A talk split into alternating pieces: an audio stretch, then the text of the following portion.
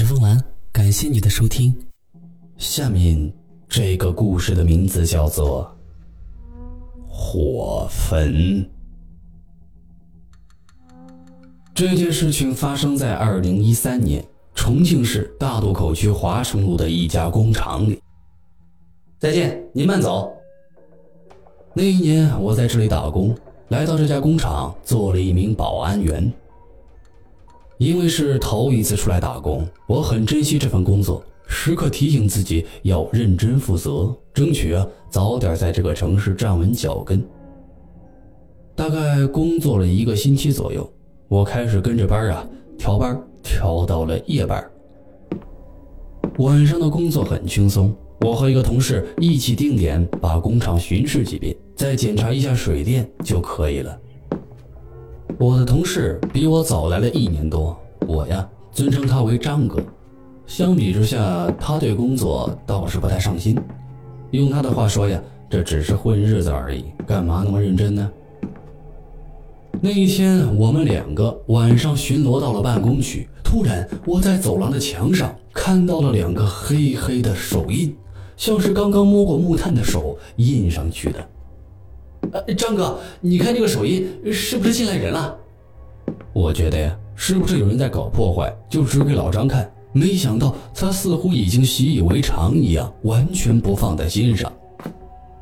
记住位置，明天跟保洁阿姨说一声，别去管他了。哎，走走走，赶紧往前面寻去。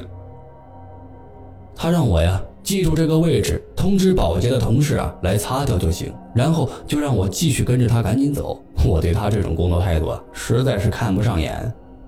但是也没办法呀，我毕竟是新来的，就跟着他继续朝前走了。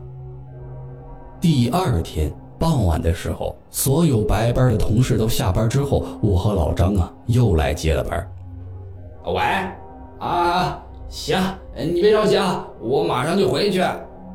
正要到巡逻的时间，老张突然接了一个电话，好像是他老婆打来了，有什么急事？呃，你替我盯一会儿啊，我回去给我老婆送个钥匙就回来啊，我尽快。他放下电话，交代我呀，先自己盯着，然后就匆匆的跑了。我心说，对工作不积极，对老婆倒挺上心的。然后我就自己在公司里按照规定的路线开始了巡查。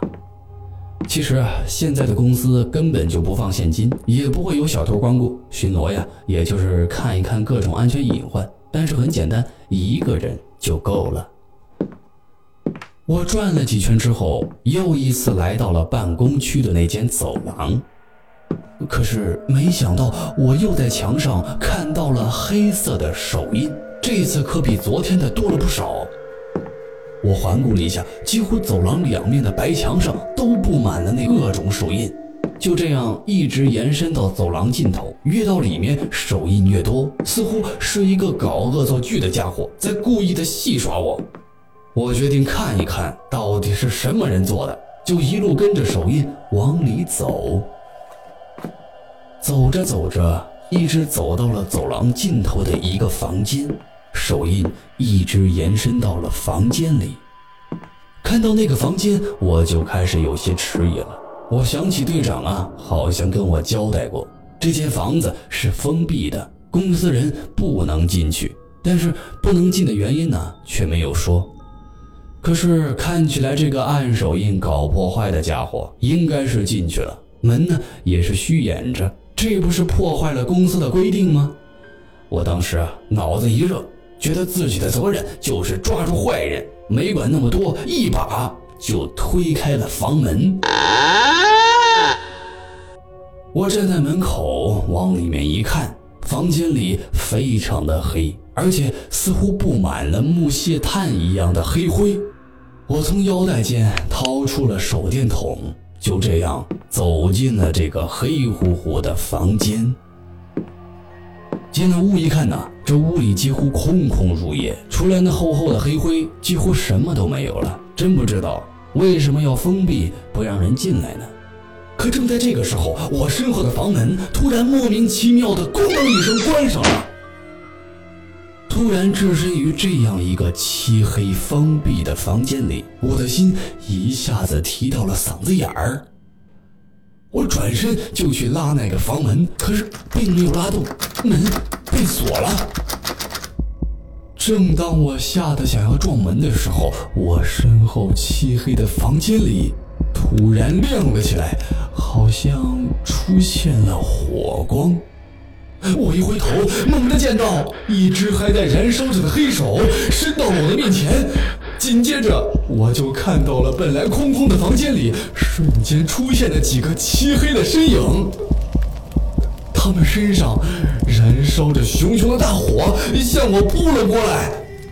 我被他们逼得推到了门口，紧紧着依着房门，然后我就看到了无比恐怖的一幕。房间里变成了一间办公室，已经着了大火，几个被烧成了焦炭的人影在火里惨叫着。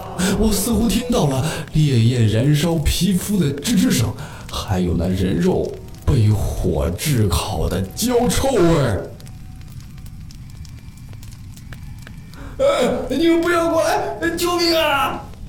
慢慢的。我已经无路可退，眼看着那些火人向我越逼越近，突然我感到我的双腿已经着起了火，一条条的火苗向我的上半身窜来。我低头一看，果然从我的双脚开始，火苗一路向上，很快蔓延到了我的全身。我已经顾不了那么多了，向后倒退了几步，猛地就向那扇门撞了过去。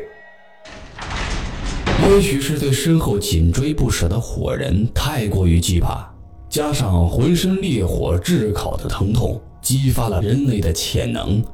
那扇实木做的房门被我一下子撞成了两半，浑身是火的我一下子栽到了走廊里。